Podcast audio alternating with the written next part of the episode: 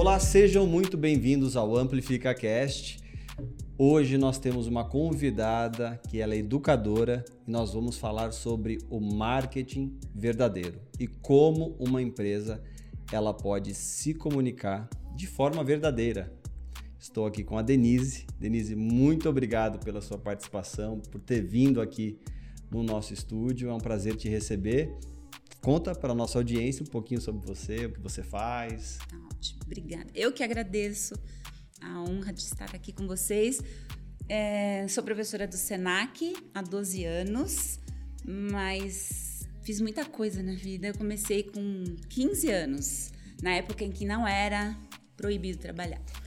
Então, de área financeira, daí eu fui para publicidade, trabalhei muito tempo lá com publicidade, até entender que ser um atendimento velhinha não pega muito bem. Aí eu falei, vamos lá que eu vou ser professora. E aí comecei uma nova carreira, um desafio absurdo, mas estou aqui, tô no Senac, tentando fazer o meu melhor para as pessoas. Legal. E muito obrigada. Legal, pela obrigado. oportunidade. Obrigado você. E 12 anos lecionando, passaram-se muitos alunos. Muito, muitos. E tem, assim, a gente encontra alunos que hoje, casados, com filho, você viu né, formando, pessoas que estão em outros países, fazendo coisas incríveis, é, é, é uma vida. E como que é essa para você essa sensação, né, de, de impactar as pessoas, até para vocês saberem, a Denise é professora de uma pessoa que trabalha com a gente, do Alex, foi muito bem recomendada porque eu acredito que o seu trabalho como educador impactou a vida do Alex e ele recomendou você. E como que é essa sensação, né, de contribuir para o desenvolvimento das pessoas e o quanto isso te, te deixa feliz, te satisfaz como ser humano. Sem chorar, né? É, sem chorar. Oh, Tem que ser verdadeira. É verdadeira. O, mar... o marketing é verdadeiro. é, foi um desafio porque eu tinha bastante dificuldade para falar em público. Eu sou muito tímida. Ah, é? Apesar de não parecer, mas eu sou tímida. E eu, eu, eu achava que eu precisava devolver para o mundo o que eu ganhei. Então, assim, falando muito rápido, eu sempre fui uma pessoa pobre, uhum. com dificuldades de acesso, né, como muita gente, e descobri que trabalhando e estudando eu conseguia conquistas. Então, assim, é, a época em que eu era pobre era muito difícil, né? Mas eu era inteligente. E isso me colocava em certos lugares. Então, eu fui descobrindo que estudar e trabalhar era um, né, uma, um binômio que fazia com que a gente conseguia fazia com que a gente conseguisse o que a gente quisesse na vida. E eu falei, ok, quem sabe se isso que eu aprendi eu não consigo pôr em prática. Então eu mostro muito para os meus alunos que eu não vivo de dar aula. Eu vivo para dar aula, sabe? Eu gosto muito. Que legal. Eu gosto muito de ir para a sala de aula. Eu não sou uma grande professora, mas eu gosto muito de ir para a sala de aula para mostrar minha, né, minha vontade, minha verdade e dizer para eles: estudem, estudem, porque estudar transforma, transforma as pessoas e as pessoas transformam o mundo. Uhum. Então é assim que eu acho e, que eu vou. E quantos exemplos a gente vê, né, de pessoas que vieram de uma condição humilde e através da educação se Sim. transformaram, mudaram Sim. a condição em que viviam, né? E graças a Deus conseguem hoje ajudar outras pessoas. Sim. Muito legal, muito legal. E falando sobre marketing de verdade, uhum. o que é o marketing verdadeiro? Olha, é uma teoria que eu trago porque eu fui atendimento e eu vi nascer, né? Vi nascer muitos projetos. Eu vi a gente trabalhava com embalagem, era uma agência muito focada em desenvolvimento de embalagem, porém a gente acompanhava todo o processo do produto, porque uhum. você faz a embalagem, ela precisa representar o produto. Uhum. E a gente percebia, eu principalmente como atendimento, como a gente falseava, né? imagens, a gente procurava sempre buscar a foto do produto ali na embalagem, mas se ela realmente fosse aquela foto, não seria bonita, não venderia. Uhum. E aquilo me incomodava muito. Assim, ao, ao longo do tempo, eu sempre fui colocando, poxa, mas por que as pessoas não podem representar aquilo que ela realmente faz, né? Uhum. E na oportunidade de dar aula, eu comecei a estudar muito. Estudar muito, principalmente marketing. E a gente começou a perceber, assim, né, eu e, e alguns, umas, alguns colegas de trabalho, que a gente falava, poxa, tem uma área nova aí de consumo, principalmente com o advento da tecnologia, que essas pessoas não aceitam mais ser enganadas. Elas não querem mais uhum. ser enganadas. E essa é uma voz que tem né, repercutido muito, ampliado muito. Vamos olhar para esse, né, para esse ponto de vista. E a gente começou a perceber que também tinham outras pessoas com essa né, perspectiva e indignação de falar, poxa, marketing não é enganar, não é só enganar. Uhum. Marketing é você evidenciar é, a competência de uma marca. Uhum. E, a, e, a, competência, assim, e todo o arcabouço dessa competência é incrível. Uhum. Ela tem uma história, né? ela, é, ela tem é, personalidade. Por que, que a gente só precisa falar de coisas que teoricamente vão vender? Uhum. E assim, a gente foi descobrindo, foi tentando estudar sobre isso. E alguns autores, alguns artigos, na verdade, a gente vê pouco livro falando sobre isso Hum, é, captando esse novo olhar do consumidor, de exigir que a marca se apresente como ela é, que ela, se ela realmente prejudica, que ela informe que ela prejudica. Né? A gente teve a campanha do tabaco, mas ela é agressiva. Né? Uhum. Mas a gente vê a Heineken falando: olha, eu causo um certo tipo de dependência, então eu tenho zero. Quer dizer, é uma marca que ela se propõe a dizer é, se, eu, eu, tenho um teor alcoólico, mas se você não está nessa pegada, eu uhum. também estou com você. Uhum. Então, eu acho que era um olhar assim que você fala assim, poxa, as marcas buscando essa autenticidade, elas entram na vida das pessoas, elas contam uma história verdadeira. E foi assim que eu comecei a trazer. Então, quando eu atendi essas marcas, principalmente uma marca de chocolate muito famosa, que assim, a gente sabia que, tirando a embalagem, o produto era muito diferente uhum. em termos de produto. Então, o que vendia era o discurso da campanha, o discurso da marca, né, da embalagem. E aí eu comecei a fazer esse teste com os meus alunos. Falei, olha, nós vamos fazer uma degustação à cega de chocolate. Eu vou trazer para vocês 10 chocolates ao leite e vocês vão escolher o que é mais agradável, o que te traz assim a memória, é, elementos de né, de infância, uhum. dizer, puxa, esse chocolate é carinhoso. E isso é assim, eu conquistava os alunos com isso, mas ao mesmo tempo eu punha em prática essa minha teoria, né? E evidentemente eles escolhiam marcas que não eram as mais famosas. Você entendeu?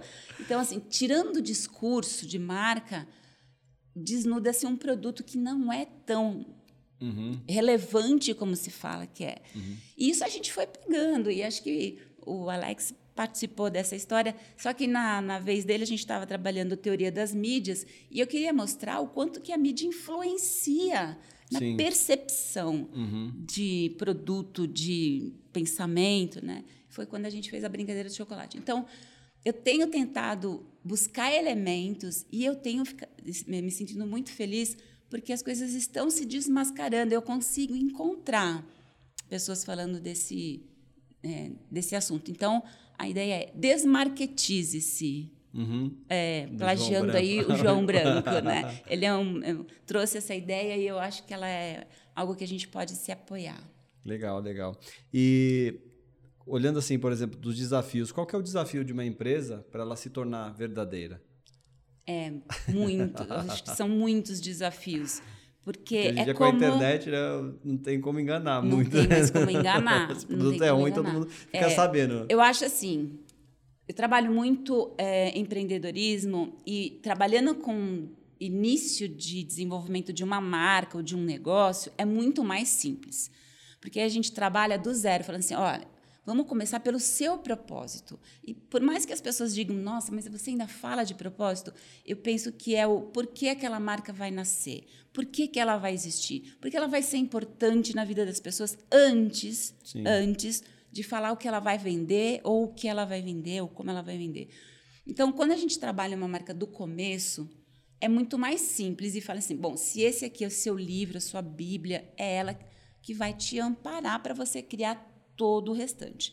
A marca que já existe e que já está numa pegada de um marketing mais antigo e tradicional, ela precisa romper de vez. Uhum. Né? Eu acho que ela precisa chegar e falar: olha, estou mudando, eu vou me reposicionar. Ou ir construindo isso aos, aos poucos e tentando fazer com que, olha, a gente está lançando agora é, novas perspectivas da marca, alinhadas com o que a sociedade tem nos cobrado. Né? Então, de tudo que a gente fala, no sentido de transparência, de você realmente falar, quando há um momento de crise, a marca se pronunciar, e não é a marca, o CEO se pronunciar, uhum. ele sair de trás, né? É, mostrar que ela, se ela pode causar algum dano qualquer um que seja, né, de saúde ou de consumo, ela pode né, retribuir, tentar modificar ou, ou, arrumar isso na ponta. A gente está falando de desde o nascedouro do produto até o descarte. Né? Uhum. Né? Se a gente for olhar toda assim, a economia circular, a gente tem é, as marcas é, falsificando, acho que não falsificando, mas deixando de falar elementos que são complicados. Então, quando eu falo de marca verdadeira é a marca que realmente é, mostra para que veio, desde a sua essência, mostra para que veio. Uhum. Né? E é difícil? É. Tenta alinhar os produtos para que ela não tenha esse gap. Né? Uhum. Ou os serviços, né? para dizer, eu sou é, o melhor produto do mundo, então mostre que é, certo? Uhum. Não é só na conversa. E a, você forma, educa alunos que em determinado momento eles assumem uma função de marketing nas suas empresas ou em outras empresas. Como que é, começa esse processo de essa decisão de fazer a marca se tornar verdadeira é um processo do marketing, é um processo de toda a empresa? Como que você imagina que começa esse processo de se tornar verdadeiro, uhum. se não é? É um processo da, é planejamento estratégico. Uhum. Eu acho que tem que estar alinhado desde o CEO para cá. Né? O pensamento do CEO é o pensamento da empresa. A cultura nasce ali. Uhum. Se ele tem uma pegada de eu quero que minha marca realmente seja uma marca querida pelo que ela é, ela contamina todas as outras áreas, né? Mas às vezes a marca que já existe precisa de ajuda. Eu acho que o aluno publicitário e, o, e que de alguma maneira está a publicidade ela é um pupurri de oportunidades, então ele tem todas as, as, disciplinas ali ajudando a pensar dessa maneira, né? Ética, consumidor, uhum. né? Fotografia, certo? Então ele tem ali vários pontos e o marketing. Então eu acho que é, de alguma maneira o marketing fala, olha, nós entendemos a sua marca e a gente não vai é, derrubar tudo que você já construiu. Né? Exato. A gente só precisa alinhar daqui para frente. Então qual é o teu objetivo? Né? Qual, onde você quer chegar? E o marketing ele tem essa capacidade de construir esse caminho. Né? Pode ser curto e pode ser um pouco mais longo, é, tentando achar o melhor lugar daquela marca, porque ela tem um lugar. Ela não precisa ser igual a nenhuma outra e nem copiar ninguém. Mas assim, olhando o horizonte de futuro, para onde ela quer chegar, né? Quais passos ela tem? Qual é a distância que ela está desse objetivo? Então é o trabalho do marketing e do branding alinhando. Legal. Então, são duas instâncias, ou o longo prazo ou a, a marca que está nascendo, né? Mas não é que a gente acha assim, tá tudo errado, não. Sim, porque chegou em algum não. lugar, né? O marketing, ele é um trabalho incrível, porque ele, se, ele construiu marcas até hoje. Sim. Acho que o que a gente traz é um olhar para dizer assim, nós não precisamos ter a pecha de enganadores, né? Uhum. De é, ah, ele é um marqueteiro. Uhum. Não, a gente tem aí um olhar muito profundo e de respeito para o legado que a gente vai deixar, né, para o uhum. futuro, para o planeta. E é uma então, coisa é que eu enxergo que é ser verdadeiro. Ele, quando a empresa ela decide ser verdadeira, isso tem que impactar toda a empresa, né? É, desde o atendimento ao cliente, desde o suporte, desde todas as áreas internas, não só do, do ponto de vista ali visual, do que, de como se comunica nas redes sociais, no site ou nas ações de imprensa, por exemplo, mas todo mundo tem que ter essa. E acho que é tão mais fácil. Essa direção, né? Eu acho que é mais forte. Uhum. Né? O discurso, o diálogo que você trava, ele é mais forte, ele é uhum. mais consistente, porque você está alinhado naquilo, você está pautado naquilo que você realmente é. Então, assim, é, é, competir no mercado sendo você mesmo é muito mais fácil, né?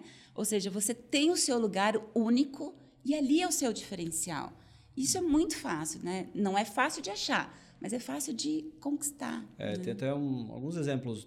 Às vezes a gente surgem ideias internas de campanhas e às vezes na tentativa de gerar algum tipo de resultado mais rápido, querem se falar coisas que de fato não vão refletir Sim. naquele resultado. Sim. Então, o exercício que a gente faz aqui, peraí, isso daqui não condiz com uma realidade. Então, Perfeito. a gente tem que ser cuidadoso, a gente tem que ser verdadeiro, porque o ser verdadeiro é o que inclusive vai fazer o cliente ficar.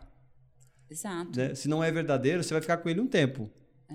Um mês, dois meses, três meses, um ano. Mas se não for verdadeiro, vai ficar com ele mais tempo, né? É, eu, eu sempre me ponho no lugar de consumidora antes de falar alguma coisa. E aí você compra um produto que teve uma promessa e você compra acreditando nessa promessa. E quando você recebe, não é aquilo. Então, é uma decepção. Antes você simplesmente engolia. Hoje você tem voz, sabe? Uhum. Você consegue falar assim, poxa, mas isso não atendeu. E existem muitas marcas preocupadas, falam assim, puxa, então me devolve. Eh, se não te atendeu, eu te devolvo o dinheiro, sei lá o quê. Mas eu acho que a gente não precisa dessa experiência. Sim, com certeza. A gente não precisa E até assim, as, as, áreas comerciais, às vezes, na tentativa de bater metas, acabam forçando Exato. uma venda. E Exato. forçar uma venda para entrar aquele cliente mais rápido vai trazer algum dano no, no, médio prazo, porque ele vai entrar descontente vai sair depois falando mal daquela marca, né? É o desalinhamento do comercial com o marketing, né? A gente... Então a verdade tem que estar em tudo, exato, né? Exato, exato. Não só para atingir uma meta, um objetivo, né? Mas... É para ser verdadeiro como, como compromisso. Quais são os benefícios, assim, se é verdadeiro? Eu acho que a fidelização, né? É, passei por várias etapas de todos os tipos de marketing, né? E aquele marketing que você é, conquista o cliente sem necessariamente vender nada. Uhum. Né? A venda ela é uma consequência. Sim. Então nós algum tempo a gente já vem presenciando isso, mas acho que a pandemia, ah, eu, eu, sei que é um período chato, todo mundo fala, mas ela foi muito importante, foi um, um divisor de águas, porque muitas marcas ofereceram muito apoio para as pessoas, né? Muitos cursos que eu acabei fazendo e assim a gente percebia que é quanto mais verdadeiro e mais entregava aquilo que ele se propunha, era mais fácil a gente conquistar, a gente uh, consumir sem pedir para vender, sabe? É, eu lembro que as pessoas faziam as lives e assim, puxa, ele vai me ensinar marketing digital, que legal. E aí no finzinho não era bem aquilo, ele ia falar para vender o livro. Hum. Ok, é uma técnica que funciona. Eu acho que assim, é uma, é uma, é uma estratégia interessante. Mas aí você vai desacreditando. E assim, então, por exemplo, se a marca fala assim: olha, eu vou dar uma live, você já não quer mais falar com ela, porque você sabe que no final vai ter uma venda. Uhum. A gente entende que isso existe. Mas veja, em algum momento ela não pode só simplesmente me ensinar sem querer vender nada, uhum. sabe? Então, eu acho que essa fidelização, no sentido de uma conexão tão emocional, que assim, essa marca vai fazer parte da minha vida, porque você sabe que ela é real, Sim. Ela, ela vai estar presente na minha vida. Né? Eu citaria algumas marcas que eu uso e que eu convivo, porque elas realmente são verdadeiras comigo, na né? minha uhum. entrega. Então, acho que o benefício maior é você ter o cliente com você e não necessariamente o valor que vai gerar é um valor de venda, uhum. mas é um valor de buzz, né? de, uhum. de, de, de, indicar. Defensores da marca. Não é assim, olha, é, Puxa, eu faço aula no Senac, vou ter aula no Senac, porque lá tem um professor que fala. Então, assim, é esse. É, é você falar bem de alguém sem nenhum tipo de uhum. é, vínculo comercial, uhum. né? É o, a influência pura. Então, acho que o meu, meu pensamento é o maior benefício é a fidelização com o seu cliente. Né? Uhum. Hoje a gente, até pegando o gancho do, do marketing digital no geral, no B2B, a gente acaba distribuindo muito conteúdo. Porque a gente Sim. acredita muito na educação. Porque quando você Perfeito. distribui conteúdo, você influencia positivamente. E se aquele decisor, que ele já é inteligente, ele já não. Ele, ele é inteligente, ele sabe que se você está convidando ele para uma live, ele pode ter uma oferta ali, ele já sabe disso. Sim. Então a gente precisa é, distribuir sem pensar muito no que, no, de que resultado vai gerar ou de forma imediata. Perfeito. Porque basicamente, se a gente entregar algo de valor valioso no médio ou longo prazo, aquela pessoa ela vai se, se conectar com aquela marca e possivelmente no futuro próximo pode se tornar um cliente, Sim, né? Você citou a Startse, né? Eu fiz muitos cursos deles, Da né? Starts. Principalmente os gratuitos, Uhum. Maurício, etc. E em nenhum momento eles vendiam nada. Óbvio que eles têm o interesse, Uhum. Sim. mas naquele momento eles viraram para mim uma autoridade. Né? O gatilho da autoridade eu falava assim: eles sabem do que eles estão falando. Então, quando eu precisei fazer um curso sério, eu busquei a, a Startse. Uhum.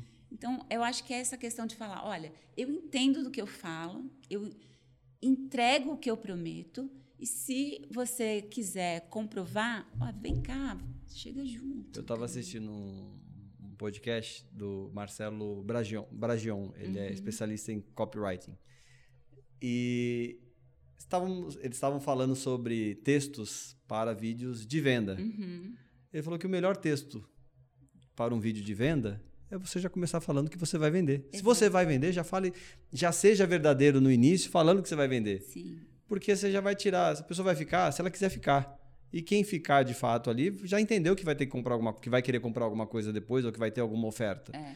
Então, a, você vender, vender não é errado, né? É por Não. Os vendedores vivem, trabalham vendendo, né? E fomos todos, vendedores, somos. e somos todos. vendedores. É.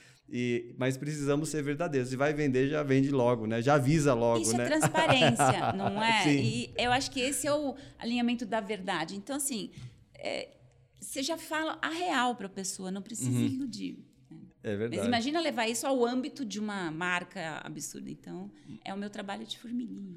E para ser verdadeiro, a gente precisa também ter um olhar empático, né? de olhar o próximo, de olhar com quem a gente se comunica, né? Sim. Como que é esse essa análise de entender o impacto que a gente tem também, uma marca tem na vida de uma outra pessoa, que não é só vender a todo custo, é entender o momento, você comentou uma coisa que é interessante da pandemia, que as marcas elas disponibilizaram treinamentos, cursos gratuitos, porque elas estavam ali entendendo o lado do, do próximo, né? A marca para ser verdadeira, ela precisa ter um olhar do cliente focado na pessoa, né? É, então, vamos, vamos tentar colocar em, em instâncias, né? Essa questão de ser empático. É, quando você vê uma pessoa em- com necessidade ou descobre necessidades, é, as- muitas vezes essas necessidades também foram suas, né? E aí o que, que você quer? Vou ajudar de alguma maneira, né? Eu vou fazer isso acontecer. E aí, quando você eleva isso para o âmbito de uma marca, como ela poderia fazer isso? né? Ela é uma marca com tantos consumidores. Então, é, na pandemia, eu lembro que, acho que foi a própria Heineken, olha eu puxando a sardinha aqui para assim, Os bares não conseguiam patrocinar ter... esse podcast. É, eles não conseguiam ter produto para vender, não con- conseguiam abrir as, né, os bares, estavam com problema. E ele complicado. fez uma campanha de dar as, as bebidas, né, sei lá. É, Ela olhou que o o universo ele não era vender, Uhum. era participar.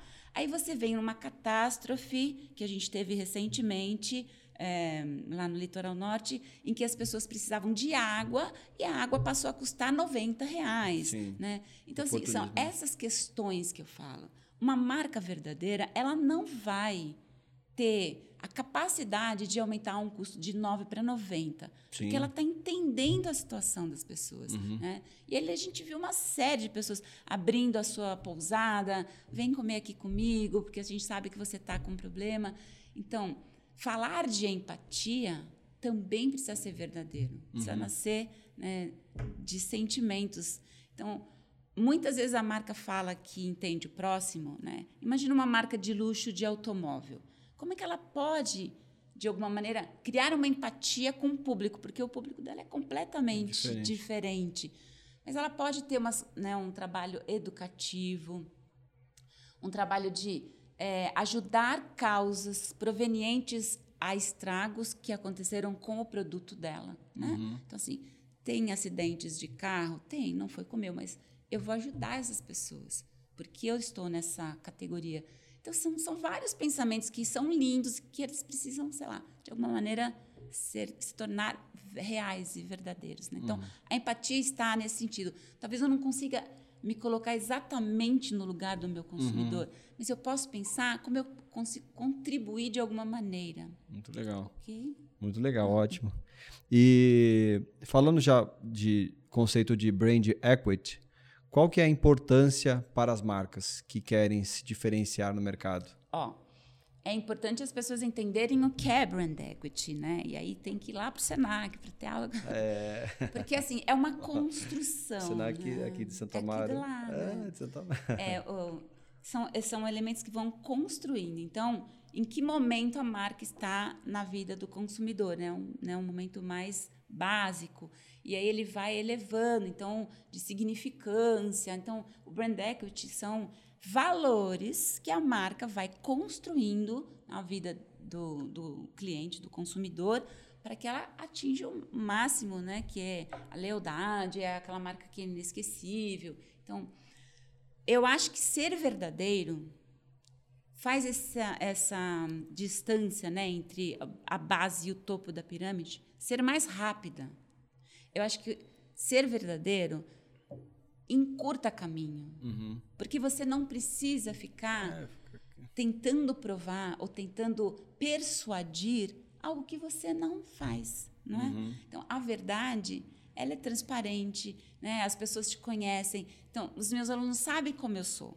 Eles sabem que eu tenho os meus limites, as minhas dificuldades. Eu não vou lá mostrando assim, não, eu sou pós-graduado. Eles sabem das minhas dificuldades, mas a gente constrói junto, né? Então eu acho que encurta caminho, sabe? Não sei se é exatamente isso que você estava entendendo, sim. mas percebe que toda vez que a gente vai para o lado é, real, verdadeiro, ele ampara um storytelling, Sim. sabe? Para dizer, ó, essa narrativa, quando ela é verdadeira, sólida, né? Ela não tem volta, né? Uhum. Ela te ela te coloca num status que você dali para cima é só conquista. Uhum. Isso acho que em qualquer tipo de, né, uma marca de produto, de serviço ou uma marca pessoal, uhum. né? A gente teve um case aí de Virgínia. Então, quanto mais a pessoa for verdadeira, real, mesmo com suas é, com seus defeitos, acho que as pessoas compram. Vai ter o cancelamento, mas a gente continua a vida, né? Sim, exatamente. É e o, você foi verdadeiro, o cliente que ele saiu por algum motivo, seja qual ele for, te acompanha. ele não, ele acompanha e depois ele indica. É. Porque você foi é verdadeiro. Verdade. Aconteceu um caso de um, de um ex-cliente indicar a gente, mas não saiu, mas indicou. Então, é, acho que essa verdade ela tem que ser a base de uma, de uma é. empresa, né? É que isso me Ou fez de uma lembrar, pessoa, né? porque eu comecei com 15 anos no Bradesco, né? uhum. Mostra Bradesco. Enfim, eu atendi os meus clientes de maneira muito honesta e muito verdadeira. É assim, eu posso, eu posso. Se eu não posso, eu não posso. Meu limite está hum. aqui, né? E eu me lembro que quando eu ia para um outro banco, eles eles iam comigo. Então eu acho que assim, de alguma maneira, até inconscientemente, trabalhar com a verdade, acho que foi um, né, um, um roteiro um, aí é... que, eu é. trouxe, que eu tracei para minha vida que e agora eu estou tentando colocar isso na, na vida publicitária, mas é isso. Uhum. Você comentou de um, de um livro é, que te inspirou também nessa coisa do marketing verdadeiro de fora? É. Vance Packard, que. Um nome difícil a gente vai colocar na Não, legenda. É. A gente vai é colocar. porque a gente busca muita literatura para isso, é o que eu falei, descobriu o João Branco fuçando, né? Porque a Sim. gente quase não tem. Mas ele vai. É, o, o, livro são Hidden Persuaders. Hidden Mas o que é basicamente? Ele trata assim, ele fala.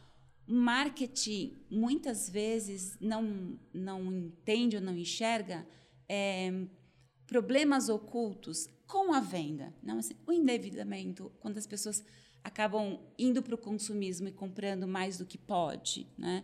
É, quando, por exemplo, a, é, usar fatores de gatilhos, né, de é, elementos neurolinguísticos que a gente consegue, sabe que existem, para chegar para uma venda. Então, ele, ele traz à tona isso, ele fala, de repente a gente não precisa disso, uhum. né? E, e, é um livro antigo, inclusive. É, ele traz como exemplo assim uma marca que fala: olha, na fábrica eu produzo, faço produto. na loja eu vendo esperança. Então, assim, é algo que hoje a gente fala, poxa, mas que esperança, né?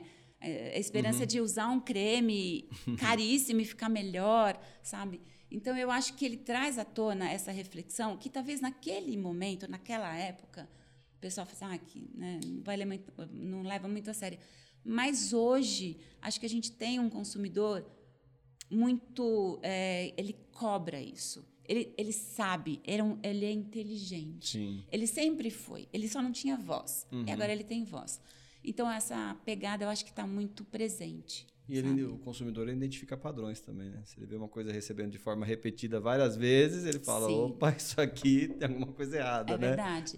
Mas, enfim, a gente, eu sempre trago isso naquela condição de eu sou consumidora. E quanto mais eu estudo, mais chata eu fico, e mais eu sou exigente, e mais eu cobro e mais eu olho. Então é um, é um uhum. ciclo vicioso ou virtuoso. Então. E quais são as, as, as, principais assim formas hoje que você enxerga das marcas? Elas se tornam verdadeiras, elas são verdadeiras e como que elas se comunicam? Quais plataformas, canais?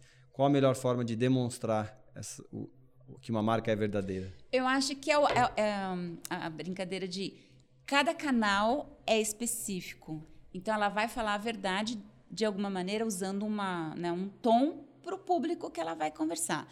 Eu, eu, digo isso porque, até falo para os meus alunos, não adianta criar, né, você ter lá um, é, um mote de campanha né, que você está fazendo, e fazer isso em, eh, ser divulgado em todos os canais. De alguma maneira vai soar falso em algum, sim, certo? Sim. Então, eu acho que sim. Qual é, é, qual é a sua verdade? E como é que essa verdade ela vai ser no canal digital, com as considerações que a gente sabe que tem né, de difusão de, de imagem, de mensagem dos digitais, né, uhum. a repercussão, a, a questão do, do, digital ter um fator de, é, de alguma maneira, é, modificar, né, influenciar a pessoa a pensar de outro jeito. Então, como que a gente comunica essa verdade pelo digital? Como a gente constrói essa verdade na, numa mídia tradicional? Usando pessoas que vão nos representar. Então, as celebridades, os influenciadores, eles precisam também ter essa verdade. Com eles certeza. precisam representar essa verdade, porque senão não adianta o fato de ter muitos seguidores, ele vai fazer com que a minha marca chegue, né, para muitas pessoas ao mesmo tempo, mas a verdade dela não não casa não com casa a... com a minha. Uhum. Então eu acho que essa discussão ela é, né, assim, é, traçar esse roteiro é um trabalho de muitas mãos, né, de várias pessoas pensando, mas saber que a gente tem aí difusão dessa mensagem de maneiras diferentes, porém ela precisa ser única. Né? É, você falou um ponto interessante essa questão do, da marca trabalhar com influenciadores que se conectam com a verdade da marca, né? Não sair fazendo escolhas é, aleatórias. E antes eles estavam muito nesse caminho, né? Eu acho que ah, agora. tem muitos seguidores. Exato. Eu vou colocar esse aqui porque esse tem aqui. Tem 40. E tá, a gente vê tá que. Tá bombando, essa... tá nas principais trends aí. A gente falou muito ontem sobre isso na aula, né? Esses laços fracos, né? Esses seguidores são fracos.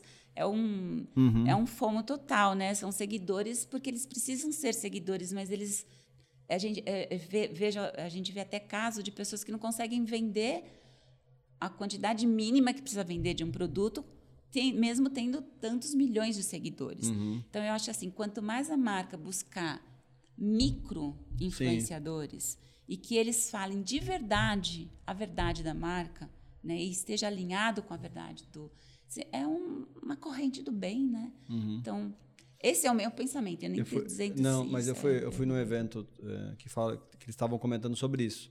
Sobre você trabalhar micro-influenciadores que são verdadeiros e que vão falar com aquelas pessoas ali. É um número menor de seguidores, mas eles têm uma voz mais ativa e mais participativa porque se relaciona mais com aquele Perfeito. menor número de seguidores. E ele passa né? a ser o quê? A inspeção de qualidade da uhum, marca, não é? Sim. Porque antigamente. E o feedback é muito mais rápido, o que né? Que o retorno, um, né? Para mim, um influenciador. Eu queria usar um creme. X para reduzir celulite. E aí fala, será que esse creme é bom? Porque tem um monte. Aí você ia o quê? Buscar na internet é, qual o melhor creme de sim, celulite. Sim. E aí você tinha umas pessoas falando assim: olha, gente, eu já usei esse creme e realmente é bom, ou não, fez efeito, não sei o quê. Então, antes a gente tinha essa ideia do influenciador como aquele cara amigo para dizer assim: poxa, ele testou, eu né, vou confiar nele. E aí houve né, a comercialização de tudo isso e hoje o influenciador ele vende a marca que ele patrocina ou que é patrocinado. Então, perdeu-se. Acho que essa retomada para o micro-influenciador para dizer assim, prova vários e fala do meu nesse sentido, né? Dentro dessa, né, dessa escolha que você está fazendo, dessa prova. Uhum. E quais os problemas? Arruma, volta lá para a fábrica e arruma, uhum. né? Enfim, utopia, ah, não sei, mas é algo é, que... E até deixar esse canal aberto, né? As marcas deixarem esse canal Sim. aberto para receber esse feedback e também ter ali um retorno Sim. daquilo que está sendo falado, né? Ou é. discutido naquilo ali. Então, legal. E a gente falou de marcas verdadeiras, das empresas se tornarem verdadeiras, de, de, influenciadores, trabalhar com influenciadores que são verdadeiros, que se conectam com esse propósito da marca, com as verdades da marca. Quando você chega em sala de aula, por exemplo, para falar sobre marketing verdadeiro, como que é a reação dos alunos com relação a esse tema? É. Terrível. Não, é porque nunca eu venho diretamente com a, a, ideia, né? Com o marketing. Sempre eu falei, ah, vamos fazer a brincadeira de chocolate. Tá. Então, sabendo, esse chocolate que você escolheu é essa marca aqui.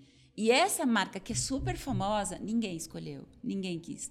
Então, perceba como tem aí um discurso. Então, a gente vai sempre no âmbito de o que é o, que é o poder da publicidade. Sim. Aí a aluna fala para mim, uma aluna, um aluno, qualquer pessoa fala para mim, Professora, então quer dizer que a gente está na profissão errada? Não é isso? Não, ao contrário. Eu acho que você tem que entender tudo o que acontece para você ser muito bom naquilo.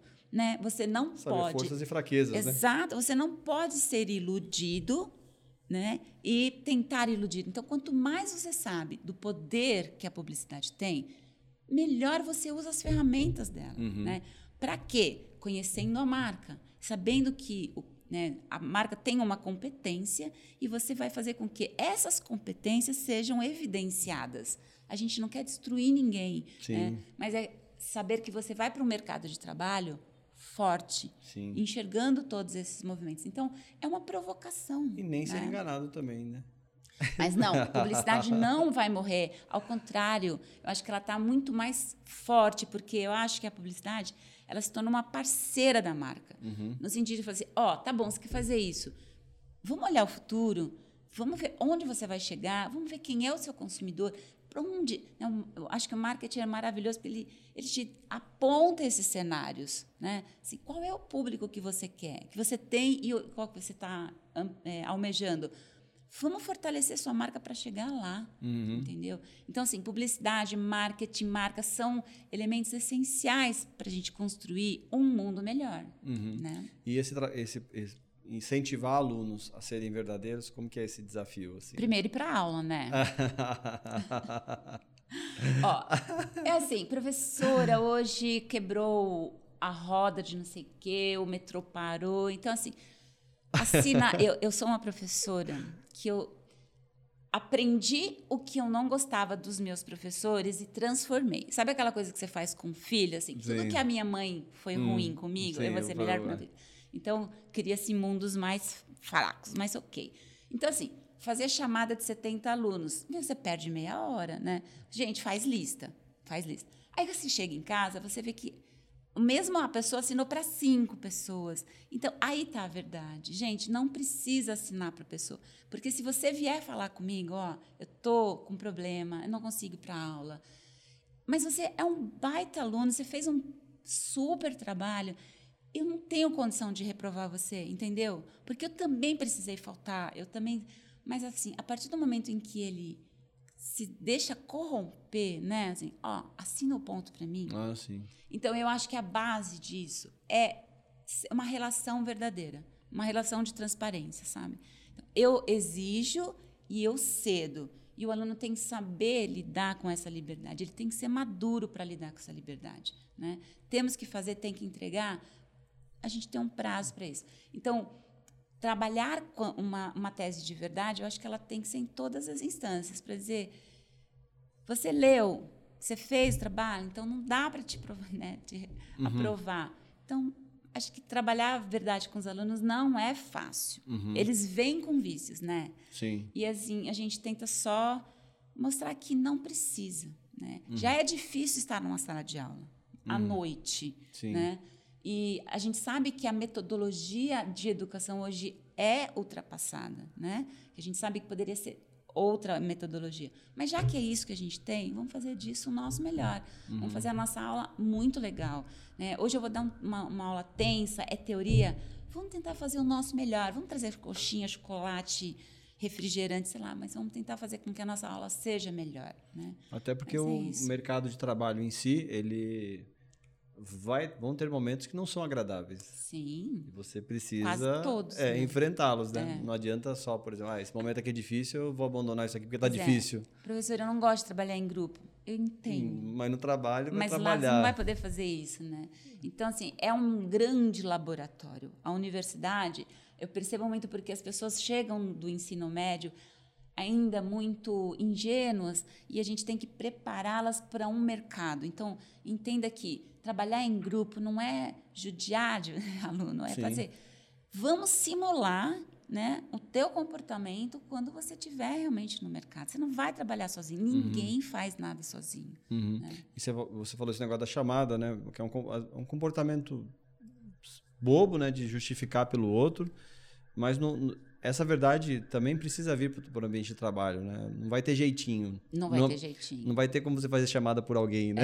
É, exato. Ou ninguém, se você tinha um trabalho, uma tarefa para você entregar, não vai ter quem faça para você para entregar do seu lugar, né? Eu acho que a pessoa sofre mais em inventar a desculpa do que simplesmente falar a verdade. Uhum. Você, olha, professor, eu não estou afim de assistir sua aula hoje. Uhum. E ok, né? Uhum, a gente tem que entender, né? Então eu acho que assim, não, gera toda um, né, uma construção ali de história que até é complexa. Falar que as marcas precisam ser verdadeiras, elas precisam ser verdadeiras, as que não são precisam ser. E quem vai trabalhar com as marcas verdadeiras também precisa ser de verdade. É. Não pode ser de mentira. Mas eu acho que isso é tão é, com, é uma condição única, não é? Porque a marca oferece aquilo e o público quer aquilo. Uhum. Então acho que vai ser uma liga Sim. mais eterna, né? mais fluente. E se eu não conquisto esse público porque eu não tenho isso, eu posso ampliar, né? Eu posso ir para uma outra categoria. Sim. Olha que parece tão fácil, para que a gente está resolvendo o mundo. Mas se você pensar, é um, é, é, perceber, é um pensamento muito fluido. Assim, olha, eu sou assim e atendo você mas eu quero conquistar essa outra pessoa. Então, eu trabalho com é, derivados de animais. Mas eu preciso de um público, atender meu público vegano. Vamos derivar, né? Uhum. Então, assim, aproveita a sua experiência naquele produto e faz um outro, né? Busca um diferencial, né? ou aproveite o seu diferencial para ampliar para um outro público. Mas falar que você é vegano e não ser, eu acho que é ruim, né? Uhum. Falar que você tem um tipo de, de benefício e não ter é ruim. E como que você avalia, dando seu exemplo, o impacto do professor na vida do aluno? Pois é. Talvez eu use aí sim, né, a questão da empatia, porque eu uso muito o que aconteceu comigo, quais os grandes professores que me tornaram o que eu sou, né? uhum. né? É, eu sempre fui necessitei muito de ter pessoas e seguir pessoas e eu tinha grandes professores. E o que que eu faço? Eu tento mostrar para eles que ali ninguém ninguém é professor e aluno a gente faz trocas né? Uhum. eu adoro quando o aluno faz pergunta e eu adoro o Alex que o Alex vive fazendo pergunta. Porque a pergunta faz com que você saia daquele status quo né? Você está ali a aula montada e a pergunta ela tira você do seu, da sua zona de conforto, Sim. né? E fica muito bom porque você começa a conversar. Então, eu acho que eu sempre digo para as pessoas que eu estou dando aula para contribuir para o mundo daquilo, né, com aquilo que eu ganhei e fazer com que esse, sei lá, de 70 alunos, cinco consigam replicar isso, uhum. sabe? Ó, eu aprendi, então eu vou devolver para as pessoas de uma maneira única, sem cobrar, né? Se imagina a corrente do bem que isso acontece, né? Para uhum. cada aluno, cinco pessoas, ele vai Então, acho que é uma transformação. Então, se eu dissesse assim, ah, meu propósito, meu propósito é mudar o mundo. Eu tenho, não vou conseguir. Talvez eu deixe para eles e para uhum. minha filha. Mas se a gente conseguir plantar alguma coisa hoje, sabe, de uma maneira que enxergue o mundo de maneira diferente. O mundo não é isso, ele não é tão complexo. E tente transformar aquilo que você acha errado. Eu acho que a gente tem tudo para ter uma, né, um Sim. futuro muito melhor, né, uhum. né? de menos de menos desigualdades. Uhum. É, eu, eu sofro muito, talvez por ter já vivido isso, ver tanta desigualdade. Né. Uhum. Né? Então, eu acho que sim, aluno ou pessoas é, que conseguem, de alguma maneira, retribuir, compartilhar com as pessoas, com outras pessoas, aquilo que tem de bom, já é o suficiente. Então, eu dou aula para isso só. Já estou quase me aposentando, então... Para tudo isso, né? É. Não, dá aula para tudo isso, eu né? fico Porque muito feliz quando impactar alguém Impactar uma vida, né? Impactar uma vida... É. Você impacta 70 todos os dias, todo dia aula eu sofro quando eu saio da aula e eu vi que nem todo mundo prestou atenção e eu fico assim, nossa, você é uma porcaria de professora, porque você não conseguiu chamar a atenção de todo mundo. E aí, assim, as respostas acabam aparecendo, né? Tem alguém que falou, olha, eu dou aula, dei aula muito, muito tempo na minha vida e eu aprendi que apenas 95, não, que apenas 5% dos alunos prestam atenção. Os outros uhum. 95 não sabem nem o que estão fazendo ali. Uhum. Aí eu me confortei um pouco, porque eu falei, poxa, é verdade. Então esse 5% aqui realmente vai galgar, sei lá, né, essas competências. Outros, de repente, nem serão publicitários, né? Sim. Vão ser Estão tentando coisas. se encontrar ainda. O que eu quero é ou, simplesmente... Ou a, os desafios vão fazer com que eles se encontrem, eles né? se encontrem, porque a faculdade é só uma etapa, né? Depois uhum. tem a vida, tem... Então, o que eu queria realmente é, naquilo que eu estou me dedicando, para aquilo que eu estou me dedicando, ser boa e fazer o meu melhor, ponto. Né? Não, não espero muito retorno disso. Sim. Eu estou aqui exatamente porque eu admiro muito os meus alunos, eu respeito muito. E ele me fez esse convite. Eu falei, eu não vou dizer não, né? Uhum. Eu estou aqui. Que legal, obrigado por ter vindo. e quais são os principais valores e propósitos que norteiam a sua, a sua carreira como educadora e comunicadora? A transparência. Né? Eu nunca falei que eu sou o que eu não sou, sabe? Uhum. Eu tenho muitos defeitos, muitas qualidades, muitos defeitos. E eu sempre deixo para eles assim: olha, eu sei até aqui. Uhum. A partir daqui eu preciso de um especialista ou de alguém que fale isso.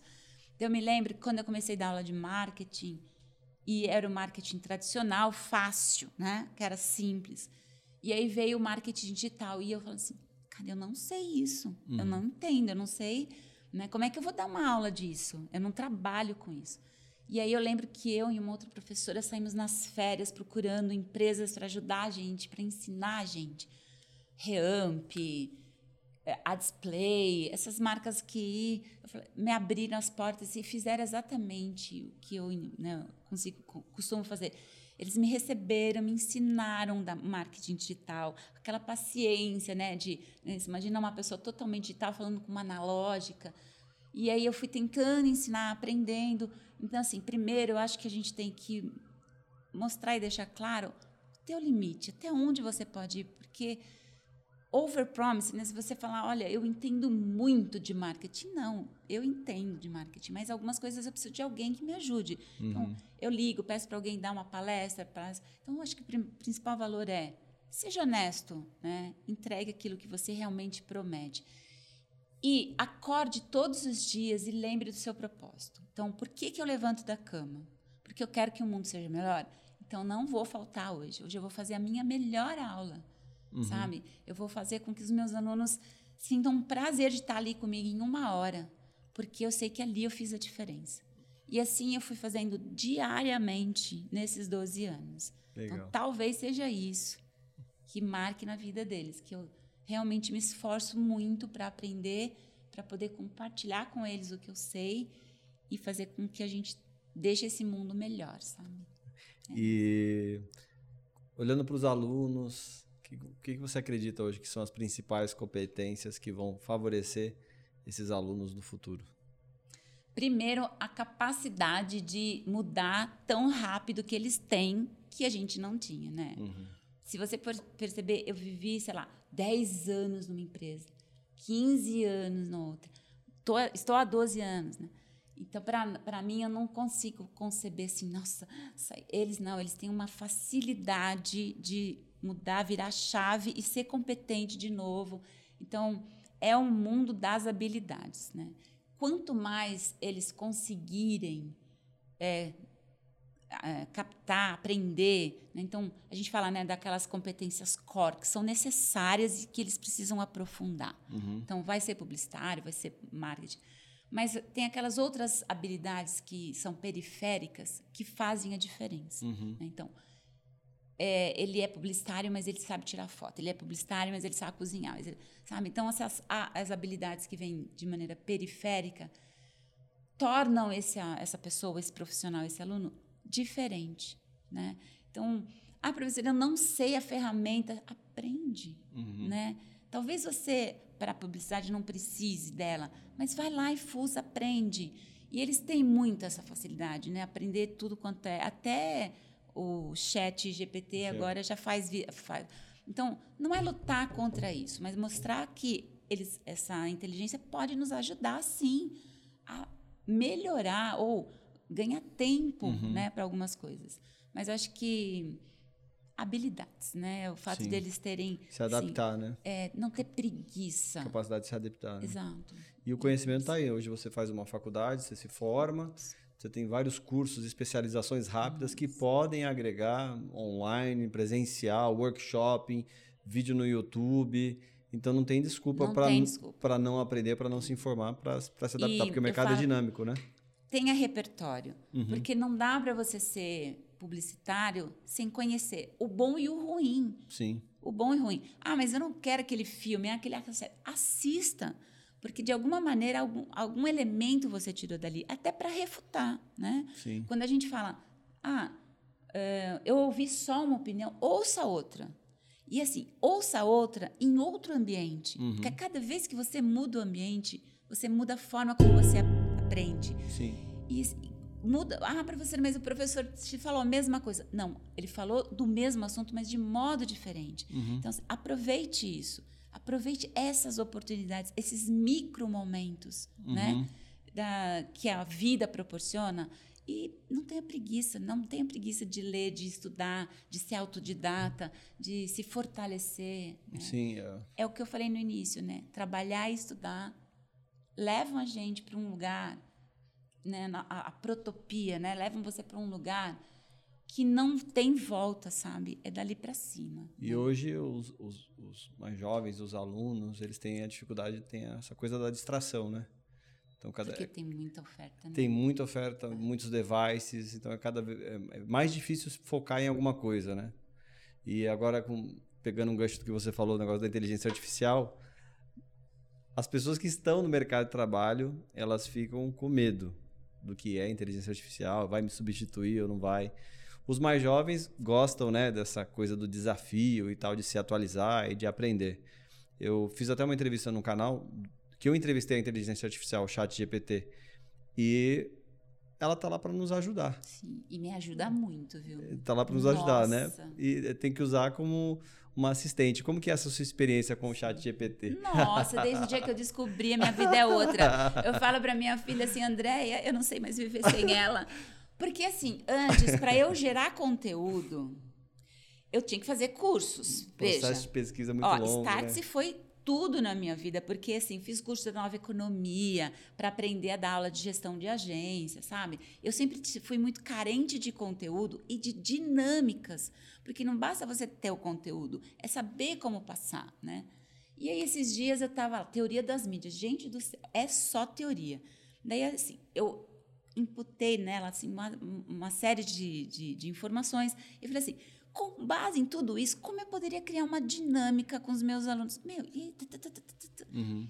Então, não é que ela vai me resolver, vai me dar aula pronta, até porque, né? Sim. É, você teria que dar muita informação para isso. Mas é muito legal porque ela fala assim: olha, crie quatro grupos. No primeiro você pode falar sobre a importância da televisão, sabe? Uhum. Eu falei, cara, por que, que eu não pensei nisso antes? Por que eu não pensei? Porque você está ocupada com um milhão de outras coisas, né? Então eu uso muito a inteligência. Por exemplo, para criar persona.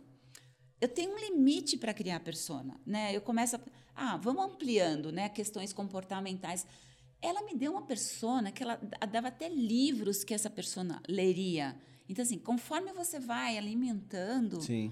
no sentido assim, ela guarda aquela informação. Então, assim, ó, baseado naquilo, né, no comportamento dessa pessoa, ela leria esses livros, ela usaria essas marcas.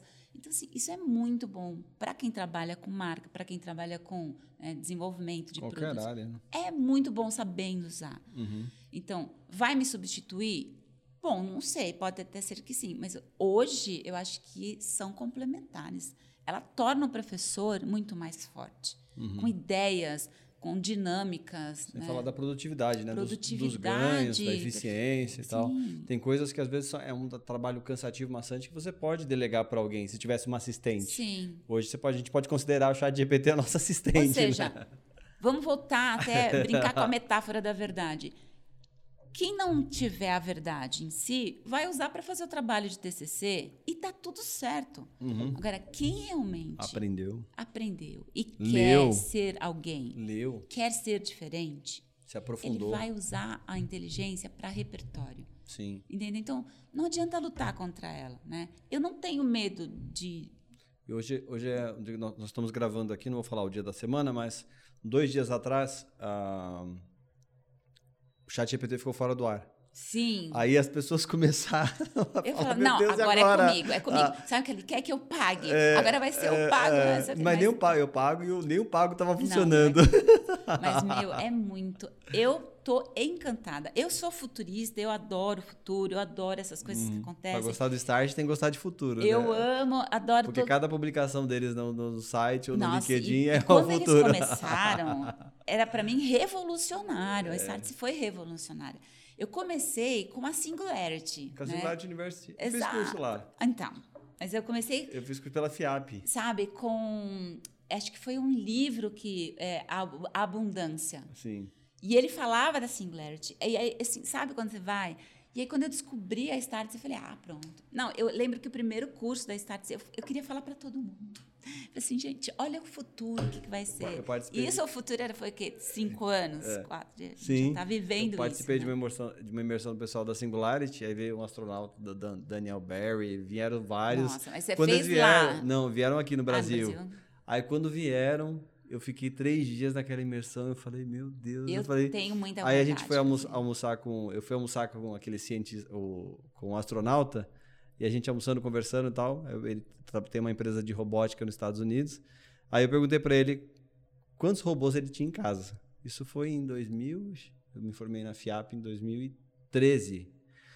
Eu- ele falou que tinha 15. Então, Aí eu falei, nenhum. pra, aí eu falei para ele, eu falei para ele em quanto tempo, eu perguntei para ele em quanto tempo você. Ele falou que na casa dele já não lavava louça, não levava lixo, era o robô que fazia. Eu falei, em quanto tempo você acha que os robôs vão se aproximar mais ou vão substituir os seres humanos? Naquela época ele falou em 15 anos. Ele até brincou que ele tinha uma conversa com a esposa, que a esposa era neurocientista, e um dia ela chamou ele para fora de casa, foram andar no, no bairro. Aí ela falou: "Percebe, você consegue sentir essas sensações, o vento e tal?" Ela falou para ele: "Você nunca vai conseguir reproduzir isso num robô." Sim. Então eu entendo que essa coisa da inteligência artificial, essa, isso de nos ajudar, jamais vai substituir o ser humano.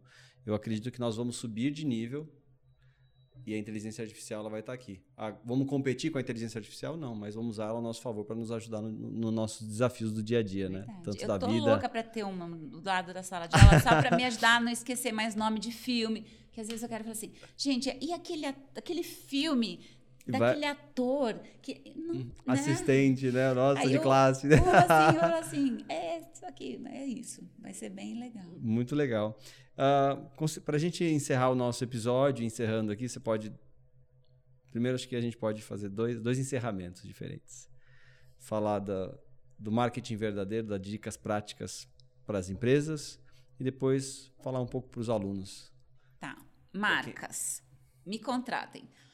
É, não é nenhum. Eu acho que não é nenhuma. ah, romper com tudo que foi feito. Quem sou eu para falar isso? Né? Não é. A ideia só é, é alfinetar. Eu, eu vi essa palavra de uma aluna, eu acho ela bem linda. as marcas para pensar assim: pensem no legado, né? naquilo que vocês querem deixar para o futuro e o quanto que todo o seu ecossistema prejudica, de alguma maneira, talvez até não visível, oculta, o seu consumidor. Então, assim, se de alguma maneira nesse ecossistema há um prejuízo, é essa, esse ajuste que vai tornar você verdadeiro. Você fez um ajuste, né?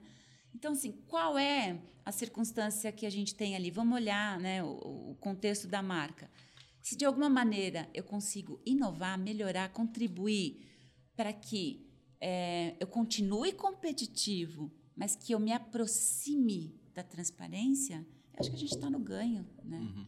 Então, talvez com, com relação à marca é sempre isso. Vamos criar uma marca? Vamos. Para que colocar tantos efeitos que vão né, gerar gatilhos? Só cria a sua marca.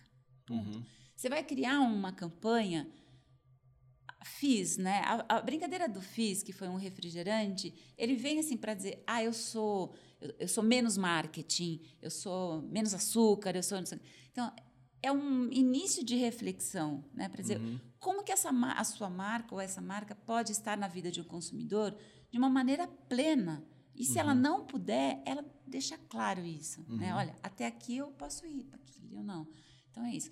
E para os meus alunos, é pensar no sentido de construam bases sólidas.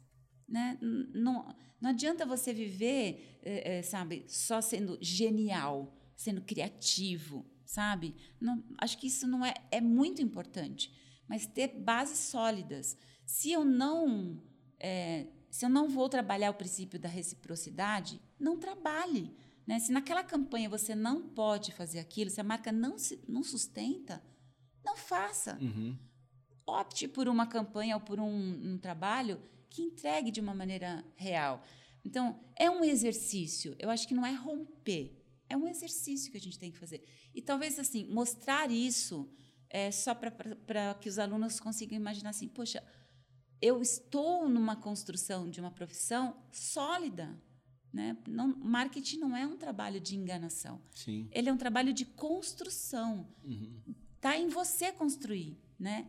onde você quer levar, para onde você quer levar a marca. E se desmarketizar. Desma Ai, vamos chamar o João aqui. Porque eu gostaria muito de ter ouvido, né? Eu só li o material dele. Desmarketize-se. Uhum. Né? Legal, eu acho que é bem essa, esse conceito ele é muito feliz. Muito então, obrigado. Parabéns. Professora Denise, vou chamar assim. Obrigado pela aula, pelo aprendizado. Foi muito bom a sua eu participação. E quiser fazer um encerramento aqui, agradecer a audiência. Ah, mudem o mundo, né? Sejam verdadeiros, é, façam a diferença, é, deixem de reclamar, né? Teve uma campanha que eu vi é, esses dias, nem sei de que, que é assim, ó. Menos espera, mais bora. Bora, vamos fazer, né? Vamos deixar as coisas acontecerem. E é isso, para quem precisar, eu sou a Denise. Legal. Aqui. Muito obrigado, pessoal, pela participação. Eu vou deixar o contato da Denise nos comentários, tanto do nosso vídeo no YouTube quanto no LinkedIn e também lá no Spotify. Você pode se conectar, perguntar, ela vai estar disponível para te falar. Tem o LinkedIn também, as redes sociais. E eu espero, você espero que você goste desse episódio. Fique ligado também em todos os episódios que estão no nosso site amplificadigital.com.br/podcast. Lá você pode acompanhar todos os episódios que já foram ao ar e também em breve vai sair o nosso com a Denise. Um abraço e até a próxima.